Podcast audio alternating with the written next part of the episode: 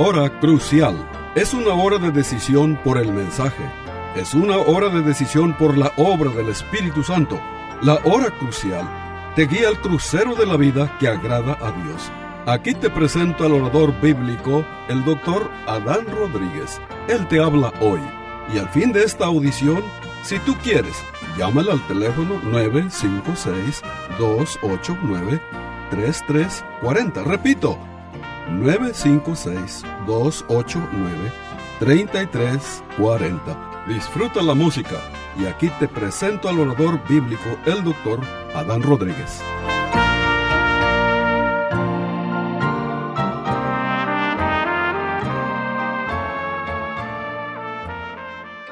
¿Qué tal, queridos hermanos en la fe de nuestro Señor Jesucristo? Hoy continuamos con el tema el fruto del Espíritu.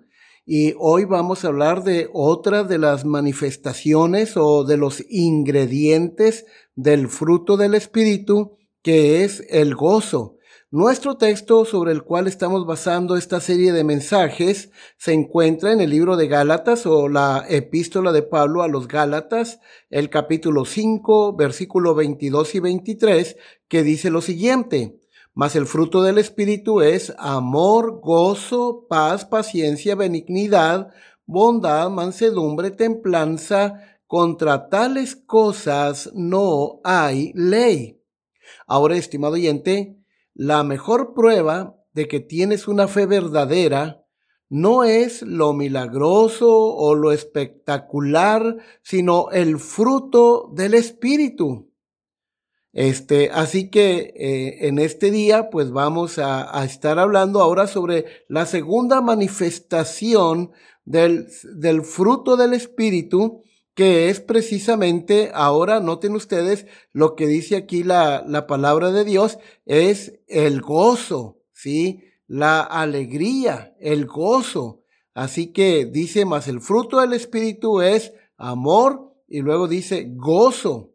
Estimado oyente, un cristianismo sin gozo es un ateísmo práctico, pues ignora a Dios y sus atributos. ¿Cuál es la definición del término gozo en este texto de Gálatas 5:22? Bueno, la definición, la definición de gozo es el siguiente. Es un deleite en Dios y su salvación por la pura belleza y el valor de quién es Él. El gozo del cual se habla aquí es el estado feliz que resulta de conocer y servir a Dios. Es un gozo interno, profundo y permanente en el Señor. Estimado oyente, la Biblia, la palabra de Dios nos enseña que el verdadero gozo cristiano es un privilegio y es un placer. Realmente la verdadera felicidad o el verdadero gozo no es una meta que eh, debemos buscar con la idea de alcanzar, no, es el resultado de habernos reconciliado con Dios a través de Jesucristo. Este gozo es un estado del corazón, es algo permanente, es un gozo que es estable, es un gozo que, eh, que es estable en todo momento. Por ejemplo, el apóstol Pablo escribió la carta a los filipenses y cuando el apóstol escribió esta epístola, él estaba en la cárcel por causa de su fe en el Señor Jesucristo. Y la carta a los filipenses, su tema central, eh, nos habla sobre el secreto del verdadero gozo o el secreto de la verdadera felicidad. Nos muestra que el verdadero gozo, la verdadera felicidad es una consecuencia de habernos reconciliado con Dios. El texto clave o el corazón, eh, el texto que es el corazón de esta carta, se encuentra en Filipenses 4:4 cuando Pablo dice, regocijaos en el Señor siempre. Otra vez digo, regocijaos. Entonces, este es un gozo que es un estado del corazón. Noten, el apóstol Pablo estaba en la cárcel, privado de su libertad, estaba siendo custodiado por unos soldados y sin embargo, a pesar de la adversidad, eh, nunca perdió el gozo en su alma. ¿Se acuerda cuando el apóstol Pablo precisamente llegó a Filipenses, este, a Filipos, este, él y, y Silas, su compañero de equipo misionero, fueron encarcelados, fueron torturados, golpeados, encarcelados. Pero, ¿qué dice la Biblia en, en el libro de los Hechos en el capítulo 16?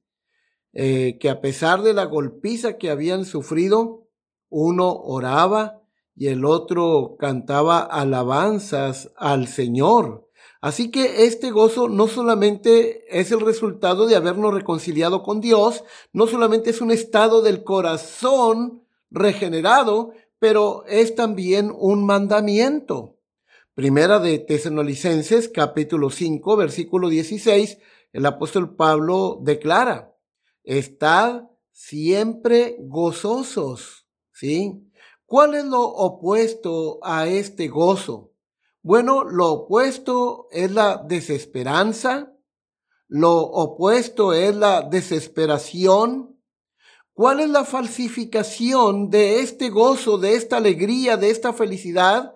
Bueno, es la alegría que depende de las circunstancias, ¿sí?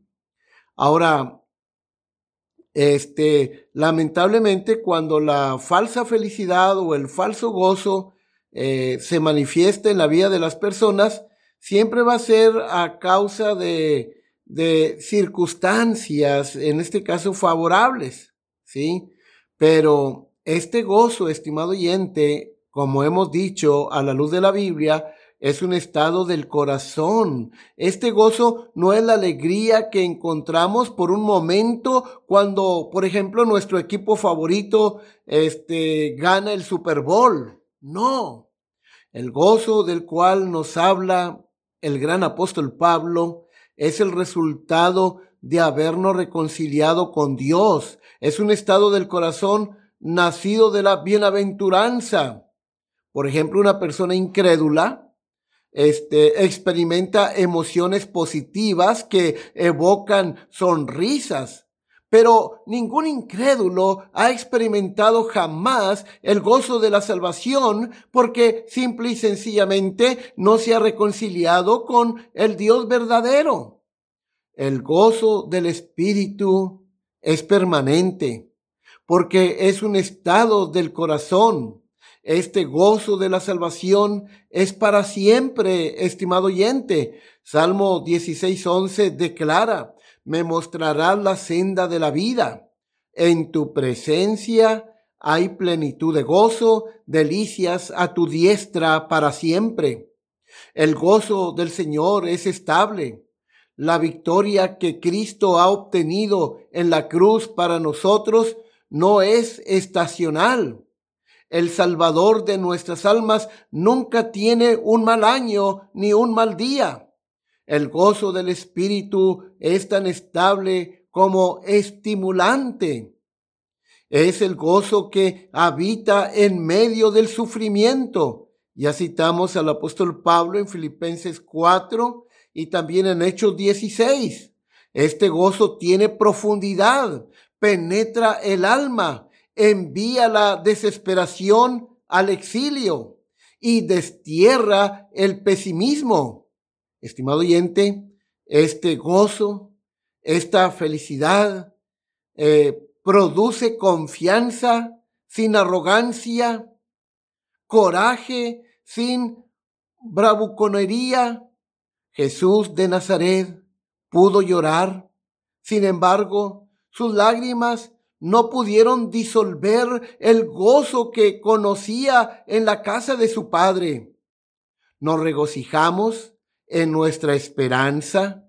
Romanos 5, 3 y 4 dice, y no solo esto, sino que también nos gloriamos en las tribulaciones sabiendo que la tribulación produce paciencia y la paciencia prueba y la prueba esperanza Nuestra esperanza no es la fantasía del soñador, sino la seguridad de los redimidos. Es el gozo de aquellos que tienen oídos para escuchar el mandamiento de nuestro Salvador Jesucristo cuando dijo en Juan 16:33, en el mundo tendréis aflicción, pero confiad, yo he vencido al mundo. Y con gozo Cristo lo venció. Hebreos 12.2 afirma, puestos los ojos en Jesús, el autor y consumador de la fe, el cual por el gozo puesto delante de él sufrió la cruz, menospreciando el oprobio, y se sentó a la diestra del trono de Dios. Estimado oyente, este es el gozo que es producido en el alma regenerada por el Espíritu Santo. Este gozo es parte del carácter de Cristo, pues el fruto del Espíritu no es otra cosa que el carácter de Cristo. Y la voluntad de Dios es que como nosotros somos sus hijos por adopción, Él ha regenerado nuestra alma, entonces, en consecuencia eh, natural, debemos manifestar en nuestro carácter el carácter de Cristo, estimado oyente. El gozo del Señor es experimentado bajo diferentes formas, las cuales son las siguientes. Por ejemplo, cuando las personas escuchan el mensaje bendito de la palabra de Dios y reciben el Evangelio de Cristo, que es poder de Dios para salvación, cuando la gente recibe eh, con humildad, con un corazón lleno de arrepentimiento, este, el mensaje del Evangelio que transforma al mundo, es obvio que va a experimentar el verdadero gozo, como lo hemos dicho desde un principio. Este gozo viene como resultado de habernos reconciliado con nuestro Creador a través de Jesucristo. Un ejemplo de ellos es la gente en Samaria, cuando Felipe el diácono evangelista fue a predicar a Samaria en Hechos capítulo 8, versículo 8. La gente que recibió el evangelio lo recibió con gran gozo porque son las buenas nuevas de salvación. No puede ser recibido de otra manera en aquel corazón que ha sido transformado por el poder de Dios. Sin embargo, estimado oyente, el gozo de escuchar radica en creer lo que escuchas, es decir, el mensaje de las buenas nuevas de salvación. Cristo murió por nuestros pecados como nuestro sustituto en nuestro lugar y resucitó al tercer día conforme a las escrituras. Todo aquel que invocar el nombre del Señor será salvo que si confesares con tu boca que Jesús es el Señor y creyeres en tu corazón que Dios le levantó de los muertos, serás salvo, dice la Biblia. Porque con el corazón se cree para justicia y con la boca se confiesa para salvación. Así que, estimado oyente, obtenemos este gozo o esta dicha o esta felicidad o este, este gozo cuando creemos con todo nuestro corazón en el Evangelio. Hay gozo en la salvación de Dios cuando la recibimos de corazón. Así lo afirma el apóstol Pablo en Romanos el capítulo 5 y el versículo 11. El apóstol Pablo declara, y no solo esto, sino que también nos gloriamos en Dios por el Señor Jesucristo, por quien hemos recibido ahora la reconciliación. Se me viene a mi mente el texto del Salmo 8 que dice, ¿qué es el hombre para que te acuerdes de él? ¿Qué es el hombre? Un hombre que es enemigo de Dios, un hombre que está esclavizado al pecado, Pero este hombre que está en las garras de Satanás puede ser liberado por el poder del Evangelio, puede ser liberado por el mensaje del Evangelio que Cristo murió por nuestros pecados y resucitó al tercer día. Y este Evangelio es tan poderoso que nos libera de la esclavitud del pecado, de las garras de Satanás, Dios nos da un nuevo corazón que le ama a Él, que se deleita en Él. Esto y muchas cosas más es lo que Dios hace a través de el mensaje del Evangelio, el mensaje de las buenas nuevas que transforma al pecador que cree en Cristo, que renuncia a ese estilo de vida pecaminoso y, y para poner toda su confianza en el Cristo que salva. Estimado oyente, obtenemos gozo este, al escuchar la predicación y las enseñanzas de la bendita palabra de Dios. Yo no sé tú, pero yo cada vez que escucho el mensaje de, de, la bendita palabra de Dios a través de un siervo de Dios o a través de un maestro de Biblia, mi corazón se regocija en Dios. No puede ser de otra manera. Ahora, yo sé que hay personas hoy en día que no les gusta escuchar predicaciones y menos predicaciones o sermones largos. Eh, estamos hablando de mensajes de 40 minutos, de una hora. Lamentablemente hoy en día en muchas iglesias se tiene dos horas de música, de alabanza y diez minutos de predicación. Qué, qué tragedia, ¿sí? Y, y, la razón por la cual la gente se queja a menudo de los sermones largos es porque no se alimentan de ellos. Es porque en muchos casos no han nacido de nuevo. Por eso la palabra de Dios les aburre. ¿Sí? Muy pocas veces el hombre hambriento, estimado oyente, murmura por tener una buena comida. Es algo escuchar la palabra de Dios para todo creyente verdadero. Debe ser algo muy delicioso. Escuchar la palabra de Dios predicada fielmente es algo maravilloso. Mire lo que dice el salmista, por ejemplo, en el Salmo 119, versículo 33 al 40 y luego el verso 47. Miren lo que dice. Enséñame, oh Jehová, el camino de tus estatutos. ¿Dónde serás enseñado sobre el camino de Dios? Bueno, en la casa de Dios, en la escuela dominical. Eh, Dios ha puesto maestros que aman su palabra y que te enseñarán su palabra en el servicio de adoración escucharás la predicación de tu pastor predicando mensajes poderosos. Enséñame, oh Jehová, el camino de tus estatutos y lo guardaré hasta el fin.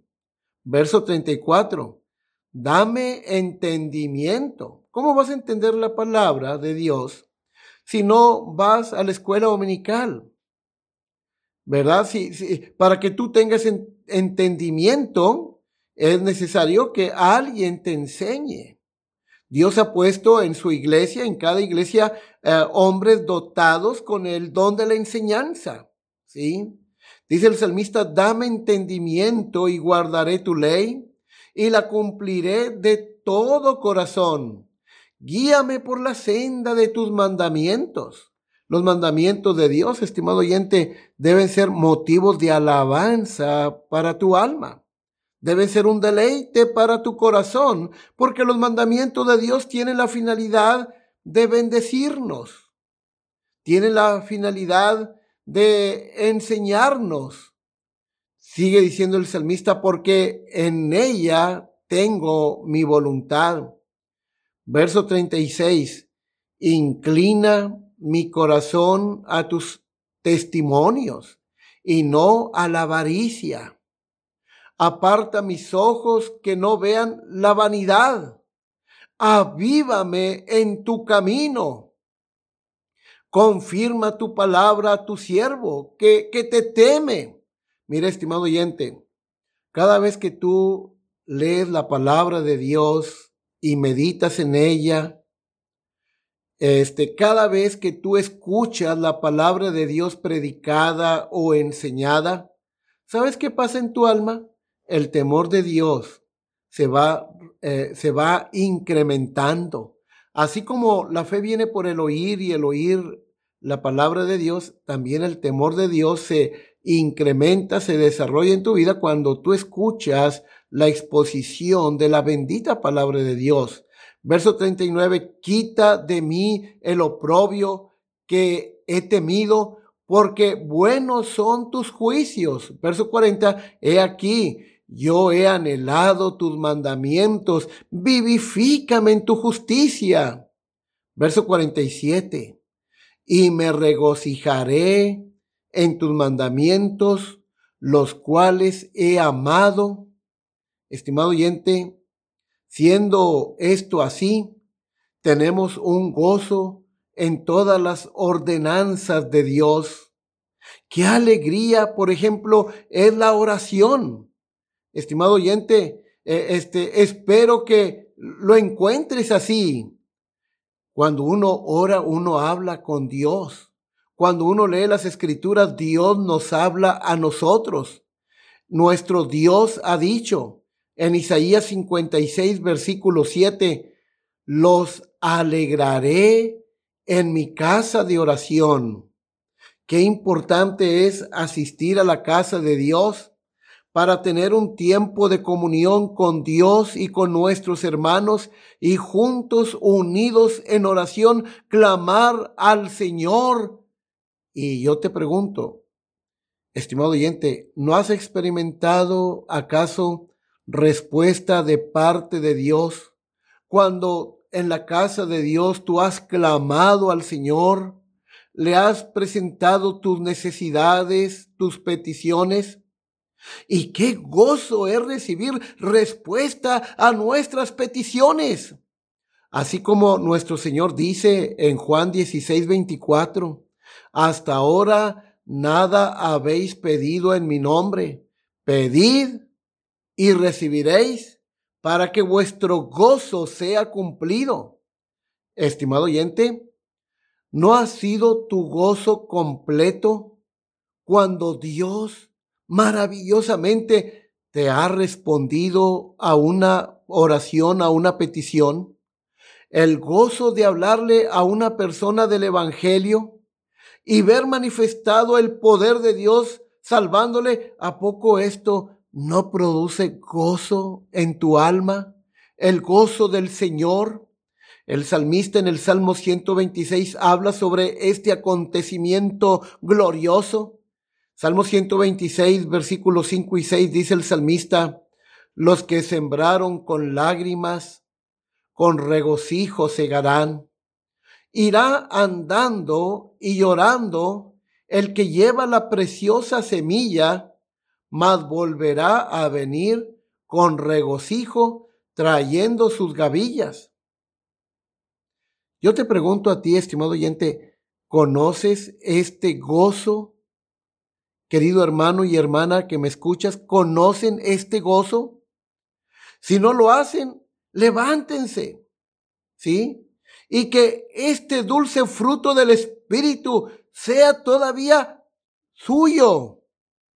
Oh, el gozo de ver a Cristo engrandecido en nuestra vida. Por ejemplo, el salmista, eh, este, en el Salmo 37 eh, o 34, perdón, dice que engrandeced a Jehová conmigo. Luego el apóstol Pablo, siguiendo la misma idea en Filipenses 1:20, afirma, dice, conforme a mi anhelo y esperanza de que en nada seré avergonzado, antes bien con toda confianza, como siempre, ahora también, noten lo que sigue, será magnificado o engrandecido Cristo en mi cuerpo, o por vida, o por muerte. El apóstol Pablo se propuso a vivir una vida tan consagrada a Dios para que Cristo pudiera revelar su grandeza, su poder y su persona por medio de él, de tal manera que otros pudieran ver la grandeza de Cristo en su vida. La misma idea la encontramos en Juan el Bautista cuando vio venir a Cristo. Allá en Juan 3:30 eh, el Bautista dijo, es necesario, refiriéndose a Cristo, que Él crezca, pero que yo mengüe, que yo sea empequeñecido. Quizás algunos de ustedes estén pensando, yo no sé mucho de este gozo del cual tú estás hablando, del gozo del Señor. Y déjame decirte, estimado oyente, ¿por qué no sabes mucho de este gozo? Simplemente porque tu vida está llena de la alegría de este mundo. Tu vida está llena de la alegría de una familia numerosa. Ahí está tu alegría. La alegría de la salud. Te jactas porque tienes buena salud sin muchas veces haber reconocido que esa salud Dios te la ha dado. La alegría de la riqueza. La alegría del amor humano o la alegría que proviene del orgullo de la vida. Estos gozos, estimado oyente, escúchame, estos gozos pueden ser tus ídolos.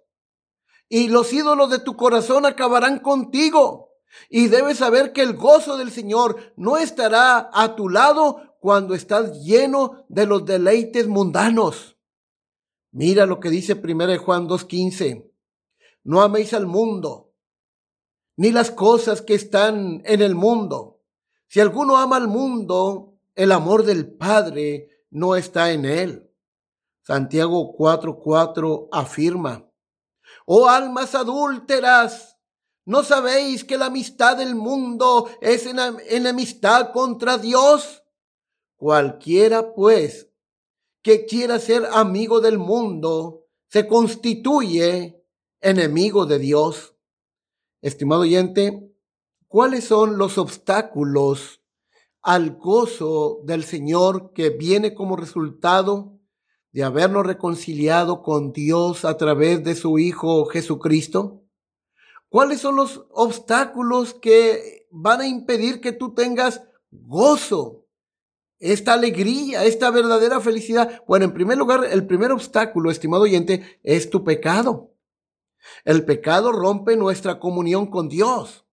Mira, por ejemplo, el Salmo 32 es un salmo penitencial, un salmo de arrepentimiento y registra el arrepentimiento del rey David. El rey David dice, por ejemplo, en este Salmo 32, versículo 3 y 4, mientras callé, es decir, mientras él ocultó su pecado, se envejecieron mis huesos, o sea, el pecado afectó su salud, en mi gemir todo el día, porque de día y de noche se agravó sobre mí tu mano. Se volvió mi verdor en sequedades de verano. Y el Salmo 51, que es un salmo también penitencial, un salmo de arrepentimiento del rey David, él se arrepiente de su pecado de adulterio y de haber dado muerte a un soldado fiel. Eh, él dice, por ejemplo, en el Salmo 51, 12, él había perdido su comunión con Dios y el gozo de su salvación. Así que él ora, vuélveme el gozo de tu salvación y espíritu noble me sustente.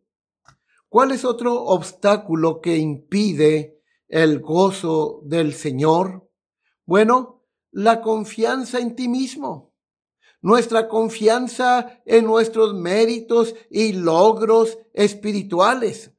¿Sí? El orgullo, en otras palabras, impiden que tú disfrutes de esta dicha, de esta verdadera felicidad, de este verdadero gozo.